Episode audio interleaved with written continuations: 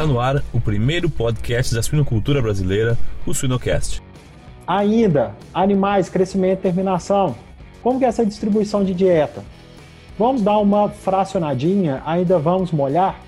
E se for um sistema né, mais adaptado, aí a única resposta que eu tenho, já meu, é vamos diminuir o incremento calórico das dietas. Qual a estratégia que pode ser utilizada? Que seja a gente ter uma fonte ali de energia mais prontamente disponível, né? Quando a gente vai olhar a diferença da energia metabolizável para trabalhar com energia líquida, então que a energia líquida seja superior. Que a gente possa utilizar, então, mais aminoácidos cristalinos, que é uma estratégia que funciona. Uhum. Será que nós podemos alterar também no momento que o animal ele vai consumir mais, uma dieta um pouquinho mais concentrada? Então, essas seriam as estratégias. Mas tudo isso, Jamel, a gente já sabe. Todo mundo já sabe, mas não é realizado. Uhum. E às vezes a gente vai procurar alguns aditivos, a gente está procurando algo muito mais além, uma tecnologia muito mais rebuscada. Siga-nos nas redes sociais e Spotify para ter acesso a conteúdo técnico atual, de qualidade e gratuito. A Seva está ao lado da suinocultura brasileira, sempre presente no campo, trazendo ferramentas importantes e fomentando a informação de qualidade em todo o setor. A Seva está sempre com você, juntos além da saúde animal.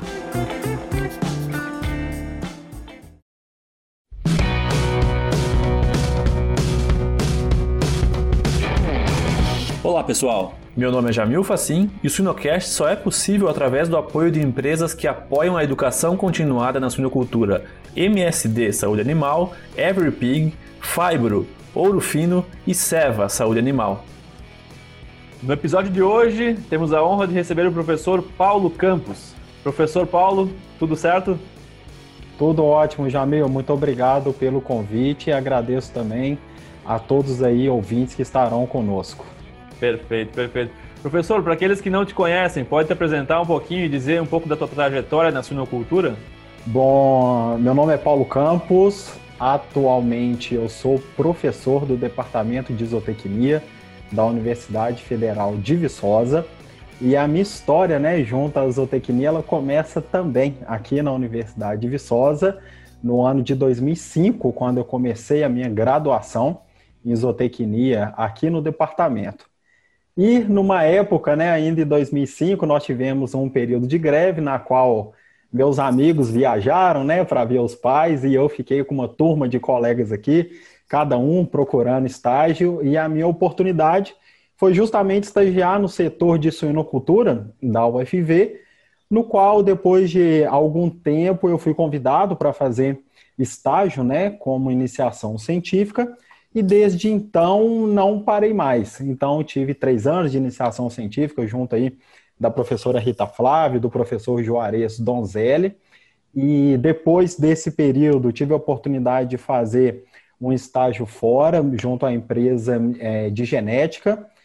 Fiz o meu mestrado aqui na UFV em colaboração com o INRA, então tive a oportunidade de fazer um mestrado sanduíche, na qual durante seis meses eu fiquei lá na França é, sob orientação do doutor Jean Obley, também do doutor David Renaldo. E em seguida eu tive um convite, a oportunidade de realizar é, o doutorado pleno lá na França, também sob orientação do doutor é, Jean Oblé, David Renaldo e da pesquisadora Nathalie Lefloc. Após isso, retornei para o Brasil. Inicialmente, comecei minha carreira como professor lá na Universidade Federal dos Vales de Quition e Mucuri, a Federal de Diamantina. E no finalzinho, então, de 2017, eu iniciei a minha atividade como docente aqui na UFV e, graças a Deus, estou aqui até hoje muito realizado. Já imaginou controlar, predizer e reduzir a mortalidade de creche terminação? Deixe a inteligência artificial da EveryPig impactar positivamente o seu sistema. Solicite uma demonstração agora mesmo em www.everypig.co/swinocast. Legal, legal. E que, qual que seria o, o, maior ensinamento que tu aprendeu com o Renaudot e o Noblet? Ensinamento com Jean Noblet e David Renaudot. É a ética profissional, Jamil. Então, a ética no sentido do rigor científico, daquilo que a gente faz, sempre tem um propósito, né? sair um pouco daquela pesquisa de prateleira e entrarmos numa pesquisa aplicada, que em breve nós poderemos passar isso aí para o produtor, que a gente possa adequar melhor os regimes nutricionais, a gente possa trazer inovação. Então, esse rigor científico, essa ética científica, esse compromisso também de retornar os resultados para a sociedade, é, foi algo que me marcou e marca muito, e eu tento preservar essa linha de pesquisa e também esses valores em tudo que eu faço. Legal, legal. Não, excelente, professor.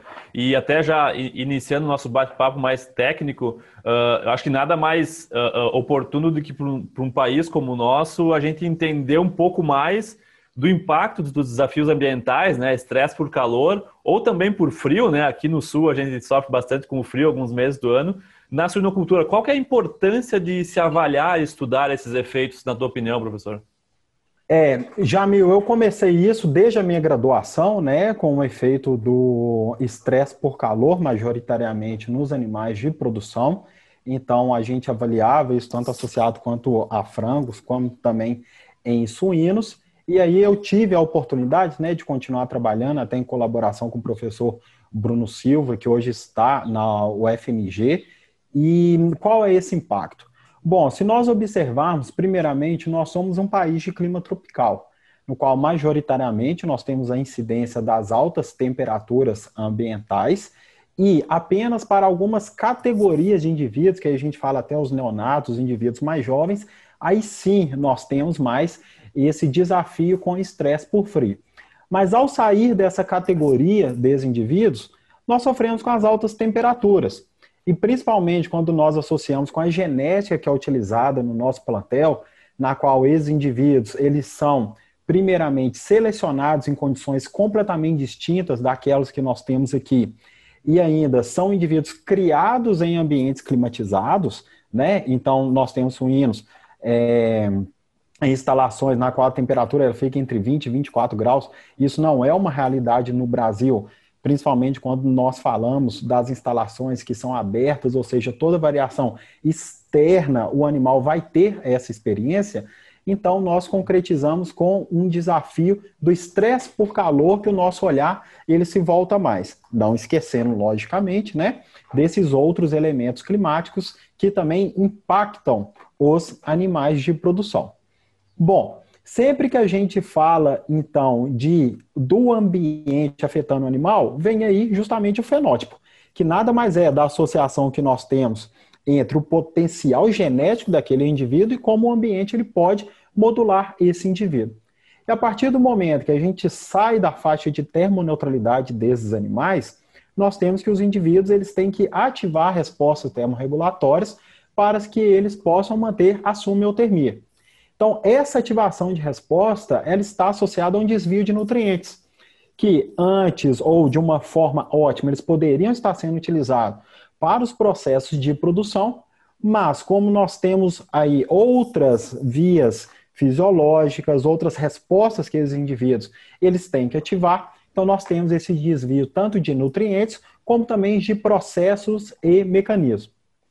Além disso, quando pensamos também no efeito direto, além desse impacto nutricional, desse impacto nas exigências, nós temos alguns efeitos diretos, como, por exemplo, a gente pode até enveredar é, daqui a pouquinho na nossa discussão, nós temos alteração de microbiota intestinal, nós temos alteração tanto de função intestinal desses indivíduos, nós podemos ter alguns mecanismos que são comprometidos, então, um maior turnover que pode acontecer nos animais, e nós precisamos hoje é de adaptação dos sistemas de produção animal, uma vez que nós temos sim uma maior incidência dessas altas temperaturas. Por exemplo, é, depois de 2000 e de 2000 que nós tivemos os anos mais quentes né? Desde quando eles começaram a fazer as medições. O ano de 2018, ele é aquele que se enquadra com a maior temperatura média. Então, os animais irão experienciar cada vez mais o desafio por estresse por calor, e por outro lado, nós temos indivíduos cada vez mais susceptíveis. Por que isso? Porque são animais que produzem muito. Então, se anteriormente né, nós tínhamos aquele padrão de produção com indivíduos que eram mais lentos para chegar até a idade adulta, hoje não. Nós temos máquinas né, de produção na qual tudo isso está associado a uma maior produção de calor. Perfeito? Sim, sim. É, e, e, e isso até me vem na cabeça a ideia de que o melhoramento genético ele não, não, não diretamente seleciona por uma resiliência ao calor, né? Ele, ele talvez se ele se tiver na lista de prioridades, talvez esse não, essa não seja a principal, né? Não, nem próximo Exato. da principal, mas essa questão, né, professor? Exatamente. E, lógico, os melhoristas, eles fizeram um excelente trabalho. E agora a gente tem que correr atrás, né, desse ganho que eles fizeram, de algum sistema de adaptação, mas é justamente isso. Se antes nós tínhamos porcas, né, que desmamavam durante um ano 20, 25 leitões, hoje a gente já está chegando na casa dos 34. Então, se é uma porca que desmama essa quantidade de leitões e para a produção de leite, para manter aquela leitegada, ao mesmo tempo, sempre que a gente fala em produção de carne, a deposição de proteína, ela gera muito mais calor do que uma deposição de lipídio. E hoje o nosso animal, ele é completamente distinto daquele da década de 80, na qual nós temos uma priorização para a deposição de proteína e não mais aquela, aquele animal tipo banha. Então, consequentemente, é um animal que produz muito mais calor em um intervalo de tempo muito mais curto.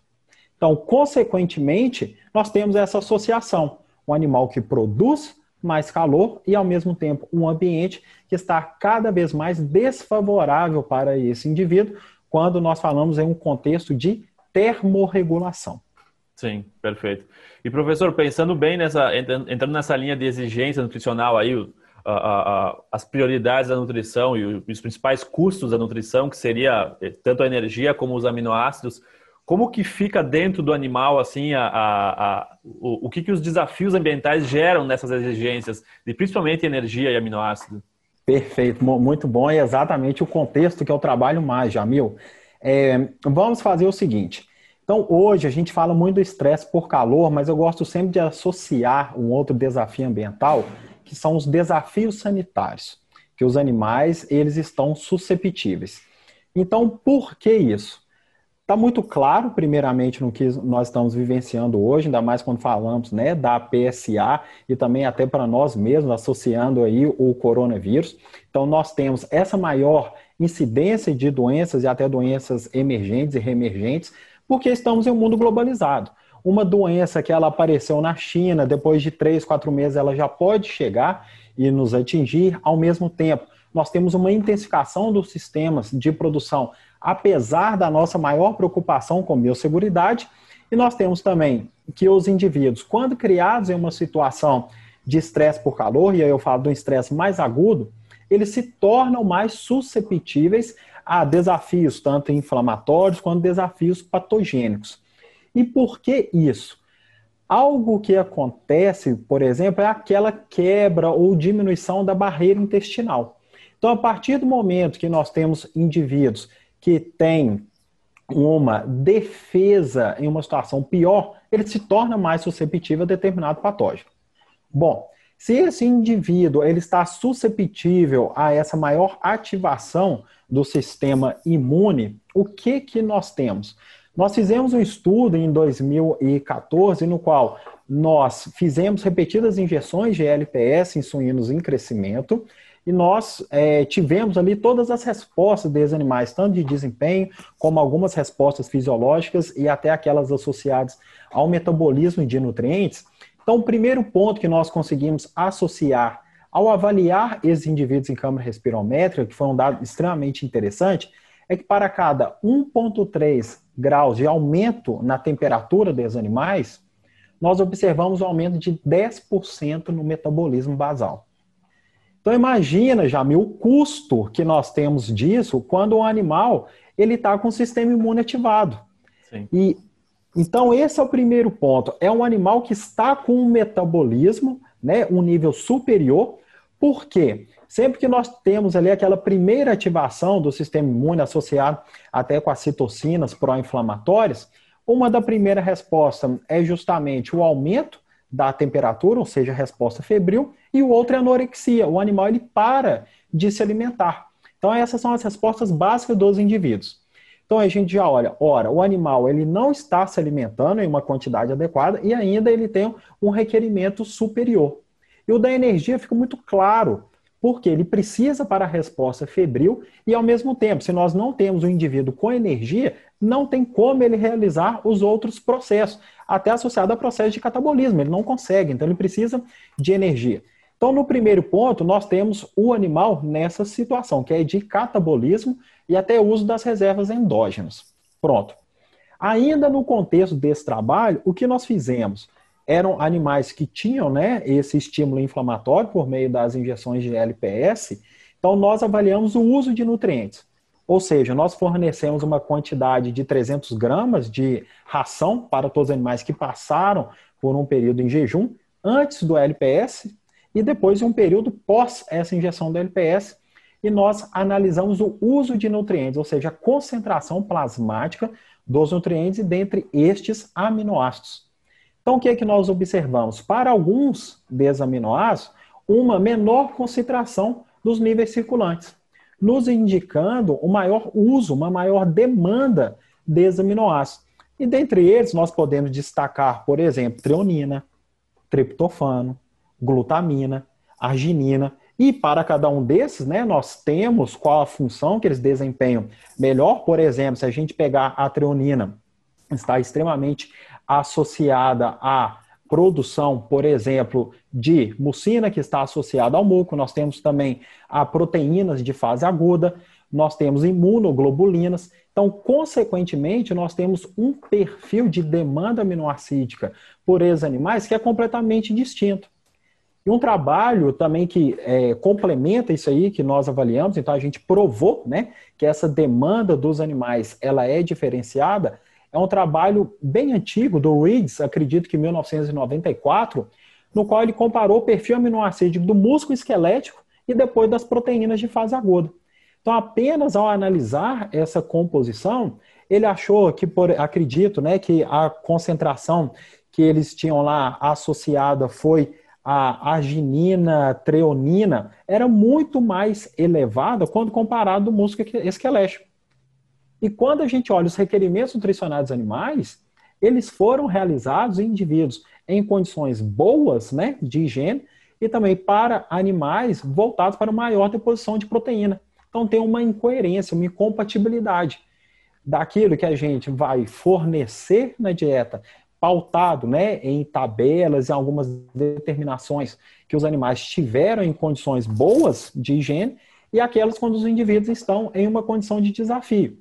Hum. Então, hoje, né, após mais de 10 anos que a gente já tem nessa é, linha de pesquisa, nós já temos uma clareza de quais aminoácidos estão mais envolvidos nesses processos em condição de desafio e, consequentemente, a gente já tem aí um senso, né, vamos dizer, comum, que nós precisamos desses ajustes. Perfeito, perfeito. E, e, esse perfil, essas alterações, eu não digo de, de resposta imune, mas eu digo de proteínas envolvidas e a fisiologia e o requerimento nutricional, ele é semelhante se o desafio for um desafio sanitário ou um desafio ambiental? É, bom, nesse desafio, nesse sentido, Jamil, eu vamos é, clarificar um pouquinho. Esse desafio ambiental seria também associado à má condição de higiene ou não? Eu diria calor. Tá, calor. O calor não. Porque o que acontece quando nós temos um estresse por calor? Lógico, a gente ainda nós estamos evoluindo nessa linha de pesquisa, mas o que que nós temos? Se for um desafio moderado de estresse por calor, é, grande parte dos estudos mostram, né, até aqueles né, que eu, eu realizei lá no INRA, é que a exigência dos animais ela não é aumentada quando a gente fala por aminoácidos. Por que isso? O que, que o estresse por calor ele causa? Uma diminuição nos requerimentos. Por quê? Todos os processos, tanto de metabolismo quanto também deposição de proteína, são processos termogênicos. Então, o animal ele vai atenuar esses processos consequentemente, os requerimentos nutricionais eles também serão diminuídos. Então, partir do pressuposto de suplementação de aminoácidos para uma condição de estresse por calor, quando comparado com uma condição ideal, a gente não aposta nisso, a gente não, não tem é, nenhuma evidência quanto a isso.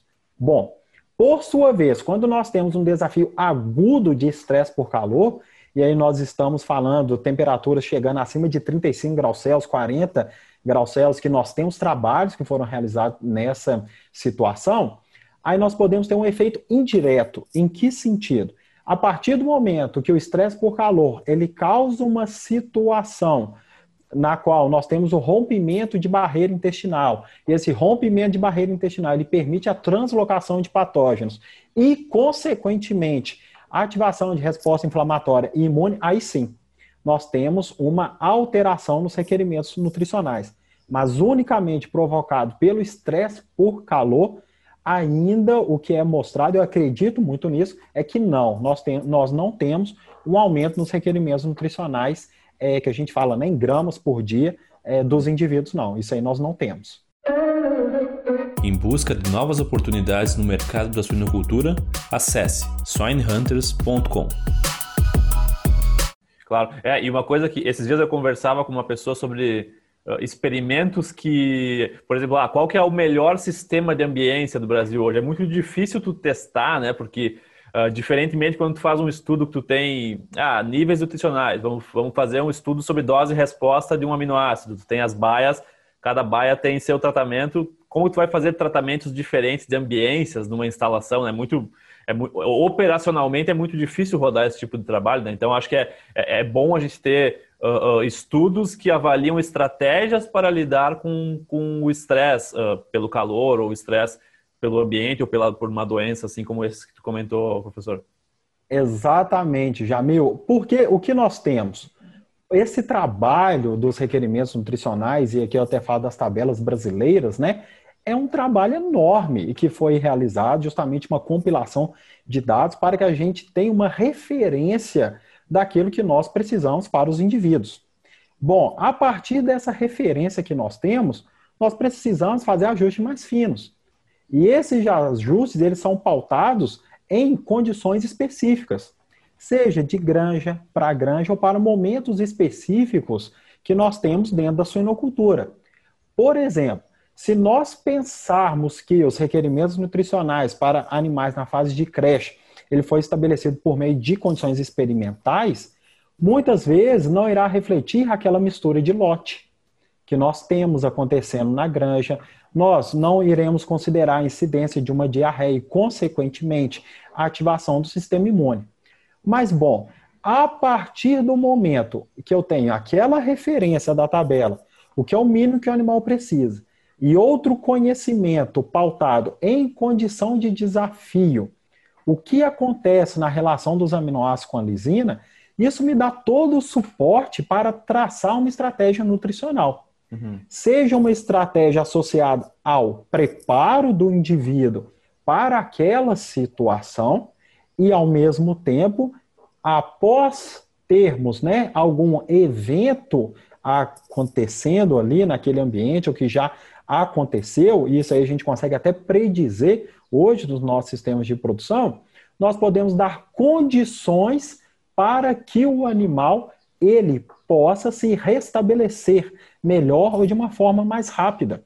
Então, a partir desses ajustes, então a gente tem lotes, né? A gente sabe de granja que o desafio sanitário é inferior, outro é superior, até por meio de cooperativas, nós já sabemos. Mas nós pecamos em estabelecer esses programas nutricionais adaptados. Porque muitas vezes a gente procura alguma receita de bolo, mas essa receita de bolo, ela não serve independente do ambiente. Então, a nossa primeira crítica, né, entre aspas, nós temos a nossa referência, são as tabelas, mas elas não são prontamente ajustáveis, independente do sistema de criação dos animais.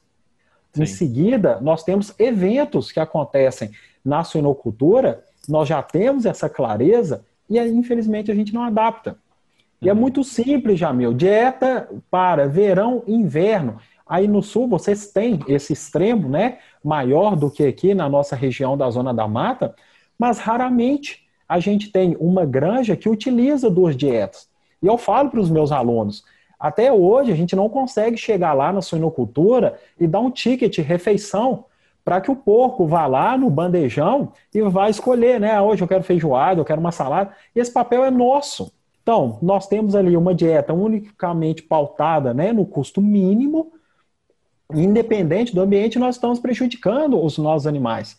Então, em uma situação de calor, a gente ainda está promovendo fornecimento de fibra, ou às vezes a gente não adapta essa dieta e a gente já sabe. Então, vamos começar pautando aí nos extremos, depois a gente vai tornando isso aí mais fino. E a suinocultura é extremamente dinâmica, né? E aquele que vai se adaptar melhor, ele terá melhores índices, consequentemente, ele terá ali o seu produto chegando de forma mais competitiva no mercado. E, consequentemente, ele terá essa estratégia, ele terá essa tecnologia que irá propiciar esse é, melhor desempenho na suinocultura.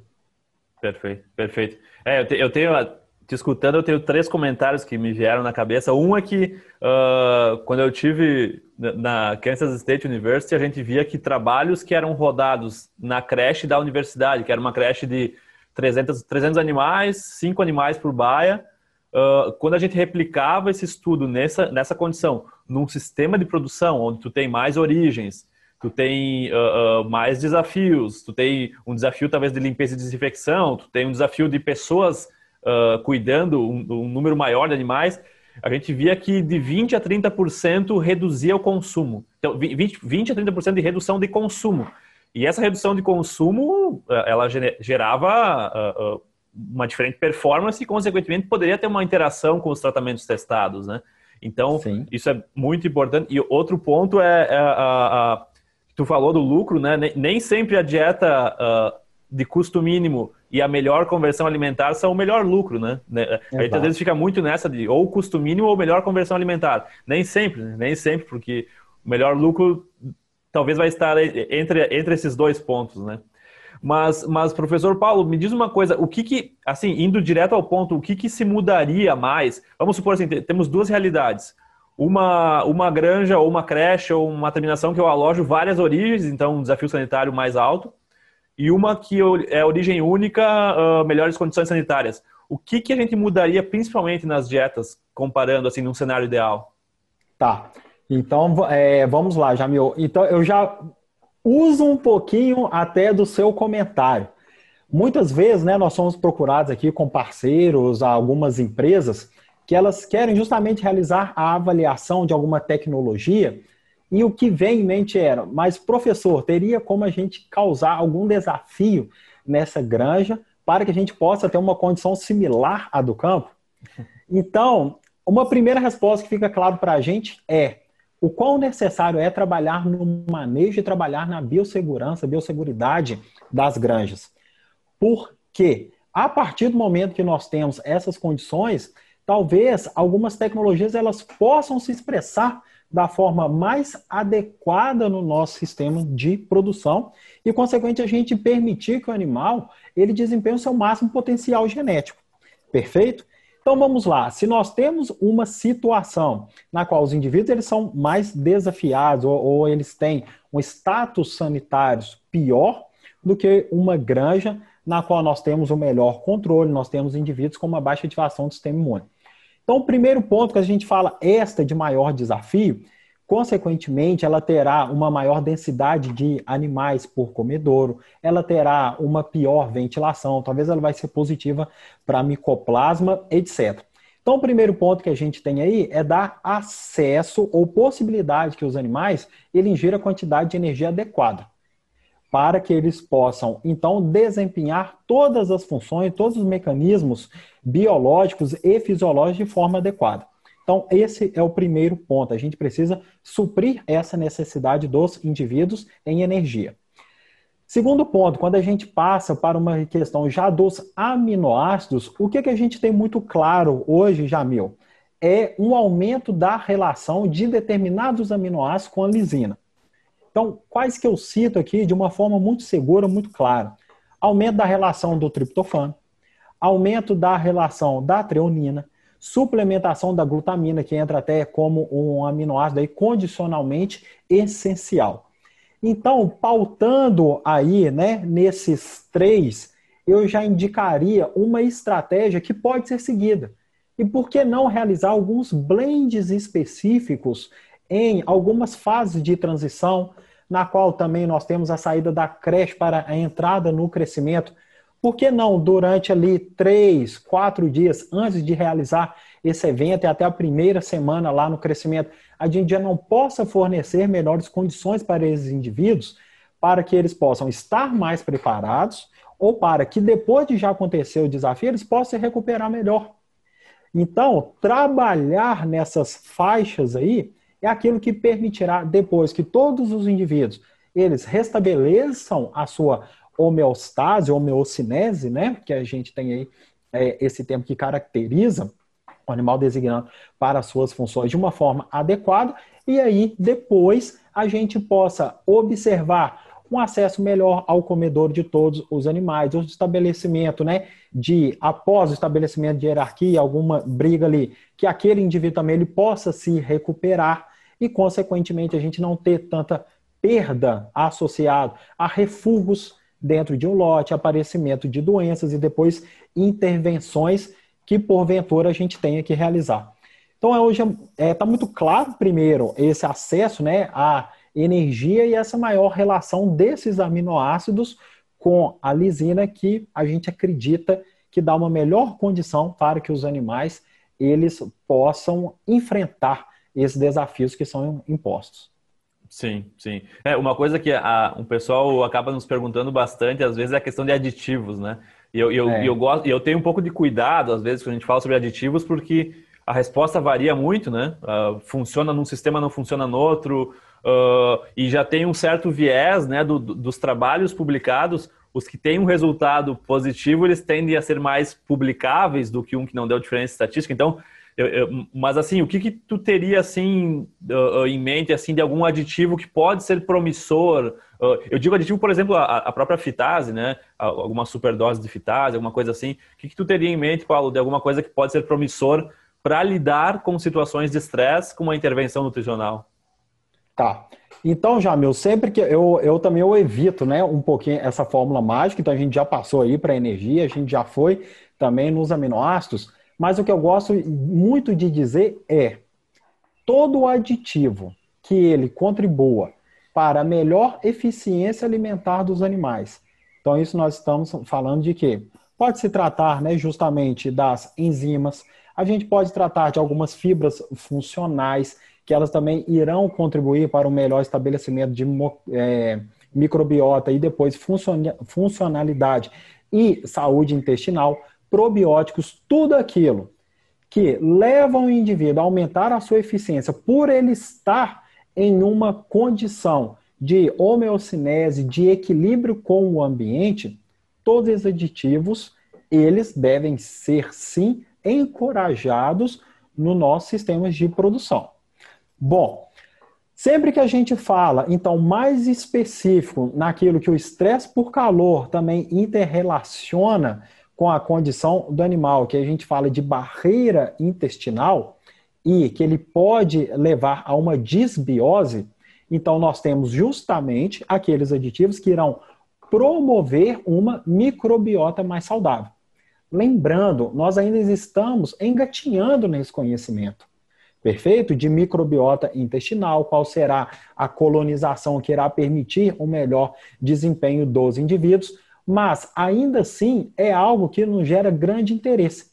Porque a partir do momento que nós temos um órgão que trabalha no sistema imune do animal, que é o intestino, que ainda protege o indivíduo e aquele órgão que está associado a uma comunicação do animal com o meio externo, nós temos que preservá-lo.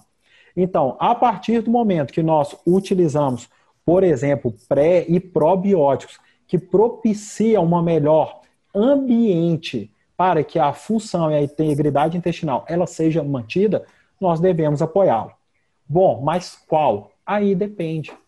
Porque é justamente essa sua fala, Jamil, porque eu posso ter um experimento associado aqui em Viçosa, que nós teremos um resultado positivo com o uso daquele probiótico, mas se eu realizar aí no sul do Brasil, vai ser uma realidade completamente distinta.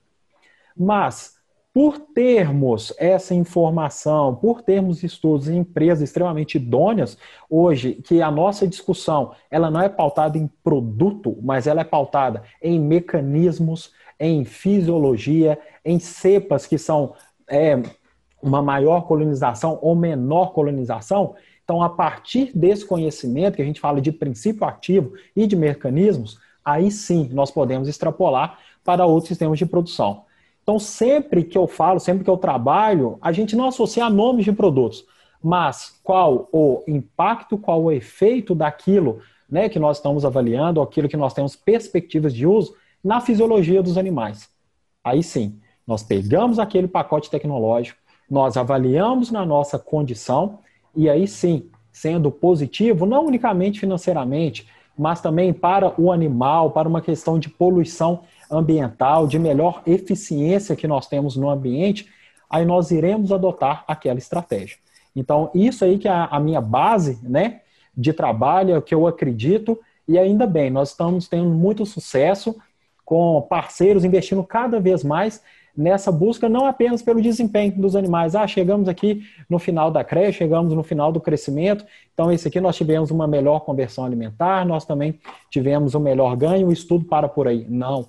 Hoje a gente se preocupa com mecanismos, fisiologia e estamos tendo muito sucesso com as empresas né, que nos procuram, as, as empresas parceiras. Sim, até para facilitar na discussão do artigo, né, professor? Exato. Se aí não sabe o mecanismo de funcionamento, como a gente vai justificar uma resposta, né? Já, Mil, a gente é, já tivemos ocasião aí de trabalho ser um grupo controle. Aí depois nós temos até resultados belíssimos, né, com, com aquele trabalho, mas depois, como não tem um grupo controle, a gente se questiona, poxa, será que foram né, meus colaboradores, meus alunos, que até chamam o porquinho lá pelo nome? Pelo nome. Que, é, que vieram aqui, trataram com carinho, toda a gente não sabe. Então, é importante, primeiro, né, aquela primeira pergunta que você fez, Jamil, é, de aprendizado com o Jean Oblé, com o David Reinaldo, esse rigor científico, essa ética científica. O que nós estamos avaliando e o que nós buscamos com aquela resposta. Porque muitas vezes chega algo aqui para avaliação ou chega alguma ideia que não é a nossa perspectiva, ou nós já temos aquele trabalho consolidado. Então, o que, que a gente pode aportar quando a gente fala de uso de recursos, uso de pessoas, uso de recursos humanos, uso da universidade que é pública, né? Como que a gente pode responder à demanda da sociedade? Perfeito. É, cada vez mais Uh, a pesquisa básica é muito importante, né? Porque é daí que saem, saem os mecanismos, a fisiologia, mas cada vez mais trazer uma pesquisa que se aplica a campo, né? Acho que às vezes a gente é, é, normal a gente no nosso dia a dia às vezes pensar, esquecer um pouquinho da, da aplicabilidade no campo. Bom, eu estou fazendo esse trabalho, mas como que isso se aplica num sistema de 300 mil matrizes? Exato. É, fazer essa, e essa esse conexão. comentário é muito interessante, uma experiência lá da França existem né, cooperativas, existem empresas que a tese ela é financiada por essas cooperativas, por essas empresas. Então, por meio dessa associação, eles estão buscando uma resposta que foi detectada a campo, até uma inovação tecnológica. Então, no decorrer aí de três anos, isso já está sendo aplicado no campo. Então, cada vez mais a gente tem que associar né, a academia junto com a indústria isso já está sendo muito bem feito. Eu acho que nos últimos cinco anos né, houve uma abertura maior, até prova disso, né, o Sinocast, que traz esse apoio das empresas, convida né, a, nós para falarmos, tanto da academia quanto outros profissionais dentro da indústria mesmo, e por meio dessa associação, todos nós crescemos juntos. Já pensou estar no top 1% da suinocultura? Acesse academiasuina.com.br e invista no seu conhecimento. Perfeito, perfeito. E professor, uh, acho que é, é, bem, é bem claro essa necessidade de, por exemplo, o nosso desafio de ambiência ele não é tão grande como os países, por exemplo, Europa, América do Norte, né? Então a gente de certa forma vai lidando, né, com um barracão, com uma cortina. A nossa intervenção, a ambiência ela é entre aspas menos manejável, diria assim, do que quando comparar com a Europa e Estados Unidos. E eu acho que é, essa questão da gente conseguir de outra forma, então, entender, por exemplo, a nutrição em situações desses estresses é chave. E daí eu queria ouvir de ti uh, o que, que, seriam os próximos passos, assim, se tu puder dar, entre aspas, algum spoiler aí de, aí de alguma pesquisa que vocês têm visto como, bah, isso aqui está faltando, isso aqui a gente precisa responder. Excelente. É, então vamos lá, Jamil. O primeiro ponto é, eu sempre falo, que a adaptação ela vem com prejuízo, né? Em que sentido? Se a gente comparar a suinocultura em termos de climatização com a avicultura de corte, nós estamos anos-luz. Por sua vez, se a gente compara a suinocultura quanto a pecuária de corte, aí nós estamos anos-luz. Por quê? Isso vem de robustez do indivíduo, mas também do que é pago. Então, o produtor de frango de corte ali, se ele perder dois dias no sistema de produção que a gente fala de ganho, ele já tem um prejuízo. No caso da suinocultura, não é. Ela ainda está aguentando essas decisões erradas. Perfeito? Então, ainda é remunerado, ainda sobrevive aquele sistema de produção. Mas nós estamos migrando aí para o sistema da avicultura, uma maior competição, é, apesar de hoje nós estarmos num cenário muito bom para a suinocultura. E ainda, quando a gente fala né, da pecuária de corte, nós temos, por exemplo, animais de sangue europeu estão sendo criados aí sem sombra, né? No norte de Minas Gerais, no norte do Brasil. Bom, então esse é o primeiro ponto. Por que, que ainda fazemos a sinocultura dessa forma, não adaptamos tanto, sendo que a gente faz o que é um manejo de cortina e que a gente coloca lâmpada de aquecimento ou sistema de aquecimento para os leitões, tanto na maternidade quanto na creche. Mas aí o que, é que nós temos? Os indivíduos também se tornando mais susceptíveis a esses desafios ambientais. Por quê? São máquinas de produzir. Então, quando nós olhamos né, as porcas na maternidade, que elas têm que sustentar hoje né, leitegadas de 16, 18, 20 leitões e produzir leite para todo mundo, como que fica o estresse oxidativo para essa porca? Como que fica a mobilização corporal desses indivíduos? Será que ao nascimento a quantidade de colosso produzido é suficiente para todos os animais? Não é. Porque, se por sua vez a produção de leite é estimulada pelos leitões, a de colosso não é. Ela não segue né, o mesmo é, padrão de produção. Bom, então no primeiro momento, o que, que nós temos como linhas de pesquisa? É como justamente promover essa porca que está ali na fase de maternidade para que esse impacto dos desafios ambientais eles sejam minimizados. Ah, a gente vai conseguir uma porca com o mesmo desempenho? Não. Isso aí nós não conseguimos. Então, isso a gente está passando até por uma seleção genética de indivíduos termotolerantes. Então, é uma área de pesquisa que nós temos hoje, então, identificação de genótipos mais termotolerantes, seja para aquela porca ali, mas até para animais em crescimento e terminação, que quando a gente olha todo o nosso sistema, são aqueles mais susceptíveis. Então, hoje, né, parte da minha pesquisa está associada a isso, a busca de genótipos termotolerantes por meios de marcadores que nós já possuímos. Depois, para a área nutricional, né, que é o nosso maior público aqui hoje, é sempre uma adaptação.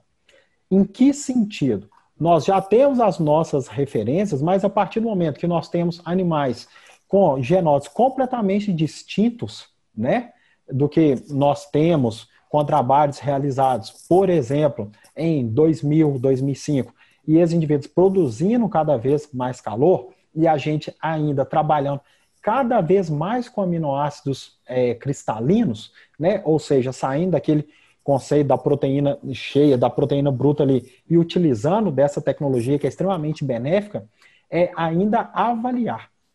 Será que essa redução nesses valores, né, de proteína bruta e a suplementação com os aminoácidos cristalinos, até que ponto ela vai? E a partir do momento, até que ponto ela vai e quais são as alterações da relação dos aminoácidos com a lisina, que a gente utiliza como nossa referência né, no conceito de proteína ideal, como que essa relação com os aminoácidos ela pode ser alterada. E um outro momento é como nós podemos preparar os indivíduos para uma situação de desafio. Ou seja, se nós temos a incidência de uma alta onda de calor, né, ou de um veranico, como que a gente pode alterar aí a nossa nutrição para que a gente tenha então indivíduos com aquela quantidade de alimento que eles irão consumir, elas primeiro sejam capazes de estar de acordo com os requerimentos nutricionais dos animais, mas ainda promover estimular rotas metabólicas e mecanismos que ainda irão contribuir para que o animal ele possa ter um desempenho, vamos colocar assim, menos pior naquela condição. porque uhum. nunca vai ser o ideal. Uhum. Perfeito, Jamil? E aí eu aproveito para falar que grande parte, né, de, é, essas pesquisas, elas são realizadas aqui junto com meus outros né, amigos de trabalho aqui da Universidade Federal de Viçosa, mas também com uma grande colaboração com o professor Luciano Racho, da Unesp de Jaboticabal, e de todos ali os orientados dele, que eu tenho um grande prazer de fazer parte desse grupo de pesquisa. Legal, legal. E qual, qual que é o qual que é o teu palpite, professor, nessa questão? Ah, eu, eu consigo prever que semana que vem eu vou ter um veranico. Qual que, por exemplo, se fosse, se a gente for pensar para um cenário de porca, gestação, gestação ou lactação, e um cenário de terminação, por exemplo, o que, que a gente poderia fazer assim? Eu tenho uma semana para fazer. Perfeito. Então, uma se... Ó, primeiro depende do, do sistema, né? Claro. Então a gente não vou, eu não vou ligar, por exemplo, o nutricionista da grande falar, troca todas as dietas.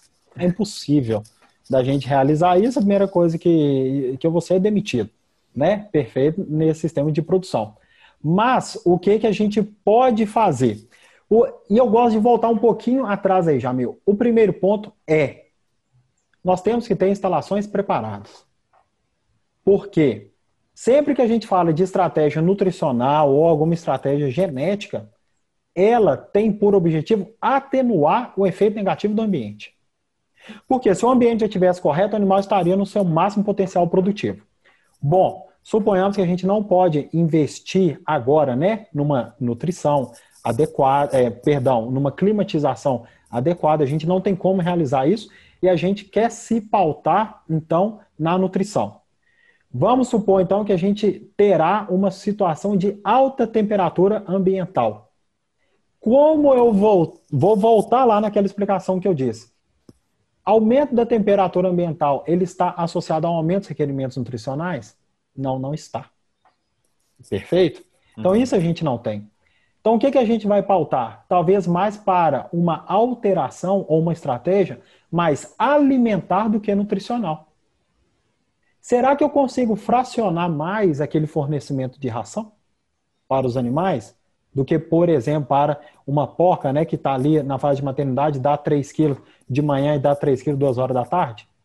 Será que eu consigo fracionar mais aquela dieta? Será que eu consigo fornecer junto com o manejo de água, mas aí uma água numa temperatura mais baixa? Porque não adianta nada ter água ali disponível ou molhar a ração se a caixa d'água, se o cano lá está exposto e a água está chegando a quase 30 graus Celsius para a porca. Então, manejo de água muitas vezes é negligenciado. E unicamente por fazer aquela água rodar no cano ela chegar mais fresca ali para a porca, consequentemente eu tenho um aumento de consumo alimentar. Ainda, animais, crescimento e terminação. Como que é essa distribuição de dieta? Vamos dar uma fracionadinha, ainda vamos molhar? E se for um sistema né, mais adaptado, Aí a única resposta que eu tenho, já meu, é vamos diminuir o incremento calórico das dietas. Uhum. Qual a estratégia que pode ser utilizada?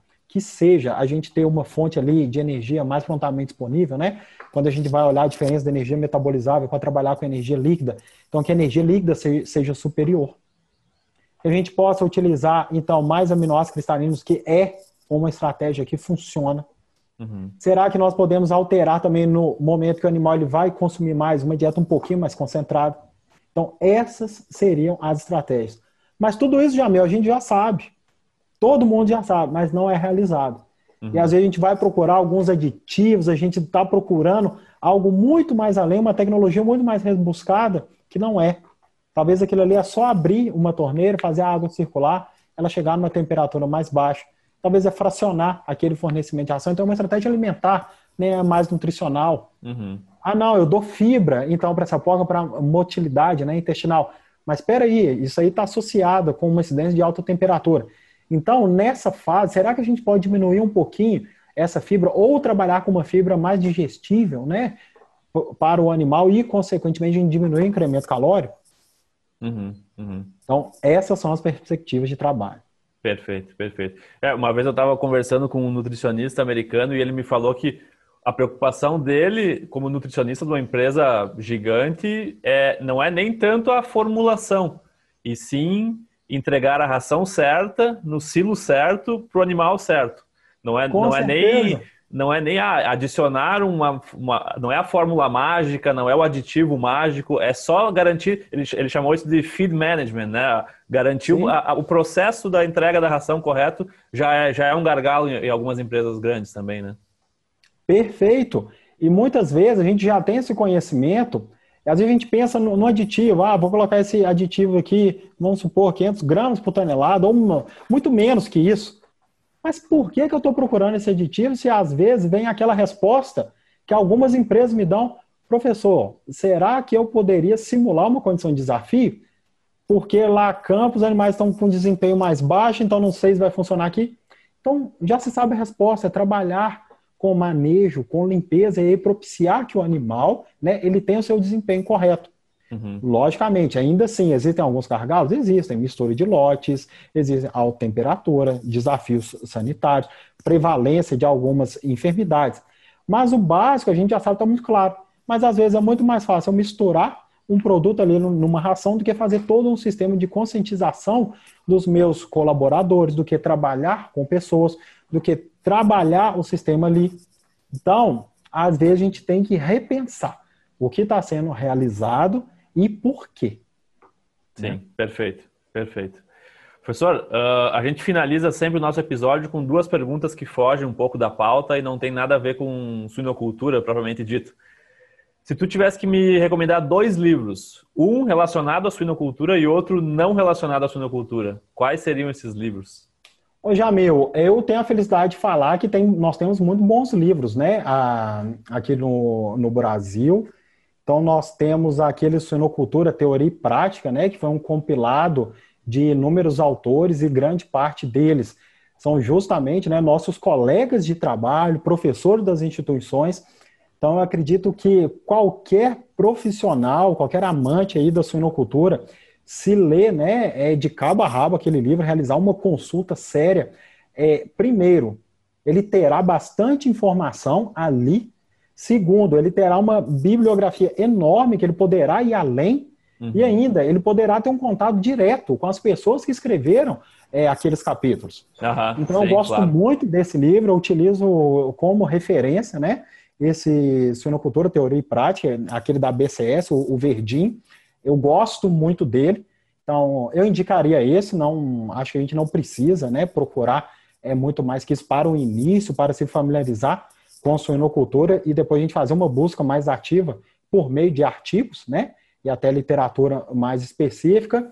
E depois um livro aí pessoal, é, uma literatura fora, né, da suinocultura. Isso, correto? exatamente. Jamil, eu, eu, quando eu saio do meu escritório, eu gosto de ler coisa completamente distinta, né, da área da zootecnia, e eu tenho é, entrado numa área muito de autoconhecimento, e tem uma, umas palavras aí muito sábias, né? Que às vezes o ser humano ele já sabe como ir à lua, mas até hoje ele não sabe sobre ele, ele não se encontrou, ele não se entende, né? Então, mais nessa perspectiva aí de se conhecer e também de ética, de caráter naquilo que a gente faz, tem um livro bem interessante que ele chama Os Quatro Compromissos, né? Que é do Miguel Ruiz, no qual é, nós temos esses quatro principais, que é o primeiro, acredito, é seja impecável com a sua palavra. O segundo, não leve nada para o pessoal. O terceiro, não tire conclusões. E o último é sempre dê o melhor de si. Então, a partir da leitura desse livro, a gente tem tanto uma perspectiva de fazer a nossa parte de uma forma ética, coerente, sendo que a gente tem que ser impecável com a nossa palavra, com a nossa postura, a nossa conduta no meio que nós estamos. E um dos principais é não tire conclusões, porque isso muitas vezes afeta relacionamentos. Às vezes a gente está num congresso, né? Vamos passar isso aí para um momento de confraternização. Passa um colega ali que não te cumprimenta e a nossa conclusão, nossa, ele está chateado comigo, fiz algum... Não. Vai lá, pergunta como você Exato. está, você está bem. Então, é um livro que sai completamente dessa área de suinocultura, essa área de animal science, e que nos leva a uma maior compreensão daquilo que nós somos, daquilo que a gente busca né, agir, como a gente pode se estabelecer melhor em um ambiente tanto pessoal quanto profissional Então, eu indicaria esse livro. Perfeito, professor Paulo Campos. Muito obrigado, muito obrigado pelos ensinamentos, pelo bate-papo. Tenho certeza aí que o pessoal que nos escuta foi premiado aí com uma, com uma boa conversa aqui no Sinocast. Professor, muito obrigado novamente. Obrigado, Jamil. Eu que gostaria de agradecer pela oportunidade, né, dada aí pelo Suinocast, de todas as pessoas, empresas envolvidas é, junto a essa plataforma. Gostaria de agradecer a todos os ouvintes, todas as pessoas que irão nos escutar, né, que já estão nos escutando, e da mesma forma agradecer aí a todos os parceiros que eu tenho de vida acadêmica desde o início aqui no UFV, o Né Jabuticabal, INRA, URGS, então todas essas pessoas aí que eu tenho a oportunidade de conviver, de ser questionado, porque são elas que possibilitam o nosso aprendizado e desejo muito sucesso aí para todos. E qualquer dúvida, tem o meu contato, vocês podem me buscar aí, tanto na internet, na página da UFV, redes sociais, e nós estamos abertos aqui para um conhecimento é, conjunto e mútuo. Muito obrigado, Jamil, aprendi muito hoje e desejo muito sucesso aí para todos. Espero ter contribuído com cada um de vocês. Obrigado, professor. Nós também aprendemos bastante. Até mais, até uma próxima. Próxima, abraço. Até mais.